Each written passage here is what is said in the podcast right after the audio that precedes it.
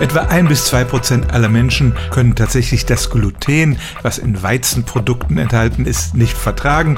Eine größere Zahl von Menschen glaubt, dass sie es nicht vertragen können und deshalb sind glutenfreie Nahrungsmittel im Moment ziemlich im Kommen. Das Problem ist, Gluten erfüllt ja eine Funktion, es macht den Brotteig geschmeidig und dehnbar und die Frage ist, und deshalb kann man dem Weizen das Gluten nicht einfach wegzüchten und erwarten, dass seine Eigenschaften erhalten bleiben.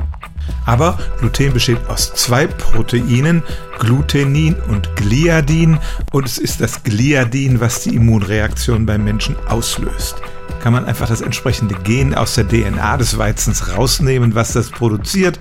So einfach ist das nicht, denn diese Gene sind über das ganze Genom verteilt und deshalb ist die Sache nicht ganz so einfach. Aber tatsächlich gibt es zwei gentechnische Verfahren, mit denen das erfolgreich sein könnte. Eins davon ist CRISPR, die Methode, mit der man wirklich gezielt die DNA verändern kann. Das Problem ist nur, der Weizen, der daraus dann entsteht, ist gentechnisch veränderter Weizen. Die Zulassung ist kompliziert und viele Menschen sind da skeptisch, vielleicht besonders die, die auf ihre Ernährung achten und weniger Gluten essen wollen. Die Sache ist noch im experimentellen Stadium, aber es kann tatsächlich sein, dass wir in nicht allzu ferner Zukunft Brot und Gebäck kaufen können, das mit glutenfreiem oder zumindest glutenarmem Weizen gebacken wurde. Stellen auch Sie Ihre alltäglichste Frage unter stimmtz.radio1.de.